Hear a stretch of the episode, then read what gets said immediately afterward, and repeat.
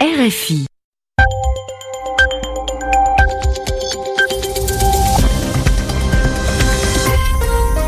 21h ici à Paris, 20h en temps universel. Gilles Moreau. Bonsoir à toutes et tous, euh, bienvenue si vous nous rejoignez et bienvenue dans votre journal en français facile, présenté ce soir avec Namouri Dosso. Namouri, bonsoir. Bonsoir Gilles, bonsoir à tous. Dans l'actualité des messages amicaux venant des pays alliés, beaucoup moins de chaleur en Occident.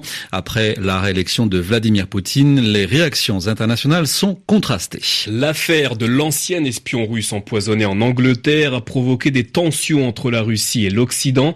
Aujourd'hui, Moscou a demandé à Londres des des preuves ou bien des excuses. Au sommaire également de ce journal, la Bolivie qui demande à la Cour internationale de justice de pouvoir accéder à l'océan Pacifique et en Israël, un employé du consulat général de France à Jérusalem inculpé pour avoir participé à un trafic d'armes. Les journaux. Les journaux en français facile. En français facile. Vladimir Poutine a donc été réélu président de la Russie à une écrasante majorité. 76,7% des voix du jamais vu depuis 18 ans qu'il est au pouvoir, mais au prix, selon l'opposition et les ONG russes, de très nombreuses irrégularités lors du scrutin d'hier. À l'étranger, contrairement aux messages provenant des pays amis comme la Chine et la Syrie, les Occidentaux ont semblé traîner les pieds pour féliciter Poutine. Tour d'horizon avec Stéphanie Schuller. Parmi les premiers à saluer la victoire de Vladimir Poutine, le président chinois Xi Jinping qui dit vouloir continuer à faire progresser la paix mondiale avec son homologue russe. Le Syrien Bachar al-Assad, qui doit sa survie politique à l'intervention russe sur son sol, a félicité son précieux allié pour sa remarquable performance. L'Iran qui, tout comme la Russie, soutient le régime de Damas, se félicite d'une victoire décisive. Les présidents vénézuéliens et boliviens, Nicolas Maduro et Evo Morales, voient dans la réélection de Vladimir Poutine une garantie pour l'équilibre géopolitique et un rempart contre ce qu'il qualifie d'impérialisme, sous-entendu nord-américain. Sans parler des applaudissements chaleureux venus des dirigeants totalitaires de trois anciennes républiques soviétiques, la Biélorussie, l'Ouzbékistan et le Kazakhstan. Du côté des pays occidentaux, les réactions ont mis beaucoup plus de temps à venir. La France a été la première à appeler Vladimir Poutine, un entretien pendant lequel Emmanuel Macron n'a pas hésité à évoquer les dossiers épineux, comme la Syrie, l'Ukraine ou encore l'affaire de l'empoisonnement d'un ex-espion russe en Grande-Bretagne. Et dans cette affaire d'empoisonnement, Moscou a réclamé aujourd'hui des preuves ou bien des excuses au gouvernement britannique. La première ministre Theresa May, elle, a réitéré, a confirmé ces accusations. Selon elle, il ne peut y avoir d'autre conclusion que la responsabilité de l'État russe dans cette affaire. Des experts de l'Organisation pour l'interdiction des armes chimiques sont arrivés au Royaume-Uni pour rencontrer euh, les enquêteurs britanniques. Ils doivent repartir avec des échantillons de la substance utilisée pour empoisonner Sergei Skripal. Lui et sa fille sont toujours dans un état critique à l'hôpital. Aux États-Unis, Donald Trump, le président américain, présente ce soir un plan de lutte contre les opiacés.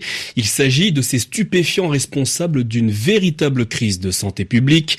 Chaque année aux États-Unis, ils sont à l'origine de dizaines de milliers de morts par overdose. Donald Trump a promis de lutter contre ce fléau. Il devrait encourager le recours à la peine de mort contre certains trafiquants de drogue. Depuis ce matin, les Boliviens ont les yeux rivés, tournés sur euh, leurs écrans de télévision. Ils suivent ce qui se passe à plus de 10 000 kilomètres de chez eux, à La Haye, aux Pays-Bas. C'est là que la Bolivie plaide devant la Cour internationale de justice euh, pour retrouver un accès souverain à l'océan Pacifique, un accès que le pays andin a perdu à l'issue d'une guerre contre le Chili il y a plus de 130 ans. Aujourd'hui encore, cette perte reste une blessure ouverte pour le pays, comme l'explique le ministre bolivien Carlos Romero.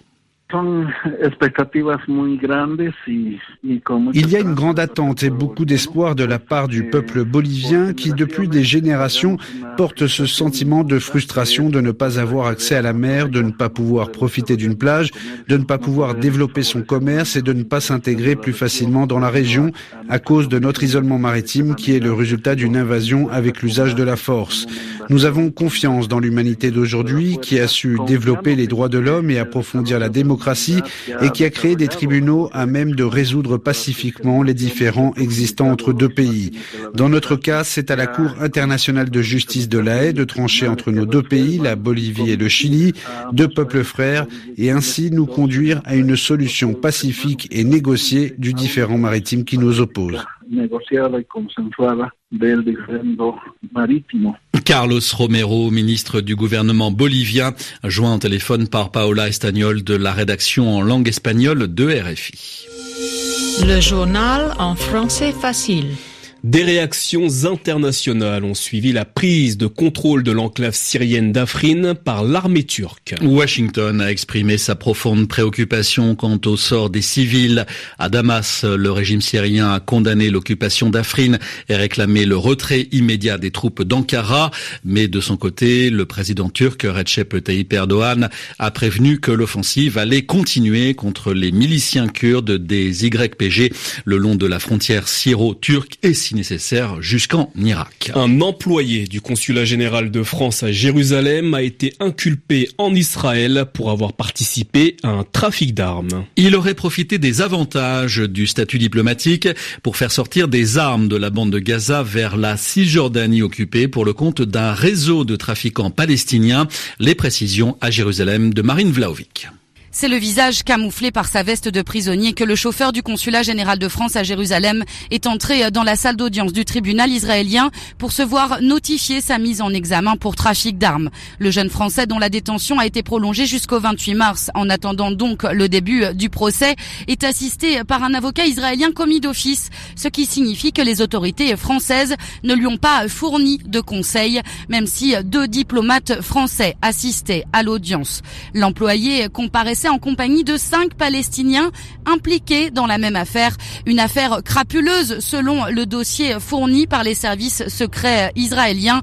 Le chauffeur est accusé d'avoir transporté des dizaines d'armes à cinq reprises entre la bande de Gaza et Jérusalem au cours des derniers mois en utilisant un véhicule diplomatique. Marine Vlaovic au tribunal de Bercheva, RFI. La situation reste bloquée à Mayotte, euh, département français de l'océan Indien confronté à une crise sociale.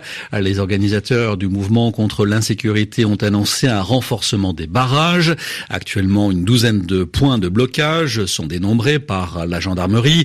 Des habitants de Mayotte ont commencé à porter plainte pour entrave à la liberté de circulation. Le gouvernement français a mis en garde contre des risques d'affrontement entre communautés. Le premier ministre français Philippe a présenté ce matin le nouveau plan de lutte contre le racisme et l'antisémitisme. L'an dernier, ces faits ont reculé pour la deuxième année consécutive. Or, les statistiques, les chiffres ne tiennent pas compte de ce qui se passe sur les réseaux sociaux.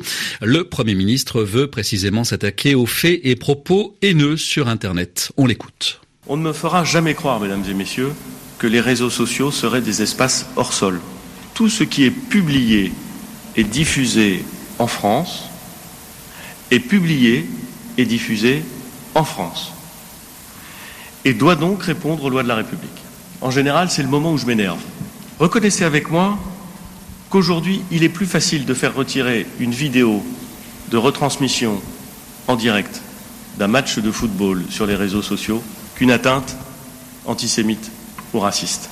Et parce que je vous propose, c'est qu'on y aille et qu'on aille voir ça au niveau européen. Voyons ça avec l'Europe. Portons ce combat. Portons-le vraiment, comme on l'a fait euh, sur les travailleurs détachés. Je ne me résigne pas à l'idée scandaleuse qu'une ligue de football aurait plus de succès avec des réseaux sociaux que le gouvernement français. Le Premier ministre Édouard Philippe au micro de Julien Chavannes. J'ajoute euh, que le gouvernement compte modifier la loi avec euh, de fortes amendes pour obliger les réseaux sociaux à retirer au plus vite les propos haineux. On reste en France, Gilles, où des peines de prison avec sursis ont été requises contre quatre ex-employés d'Air France. Des personnes jugées en appel dans l'affaire des chemises arrachées. Ils avaient violemment pris à partie deux cas cadre d'Air France en marge d'un comité central d'entreprise. Des violences intolérables selon l'avocat général qui a requis, comme en première instance, des peines de prison avec euh, sursis. Le procès doit s'achever avec les plaidoiries de la défense demain, euh, trois jours avant une nouvelle grève prévue à Air France. Voilà, c'est la fin de votre journal en français facile à retrouver sur notre site. Euh, bonsoir à tous, bonsoir Namouri. Bonsoir à tous, bonsoir Gilles.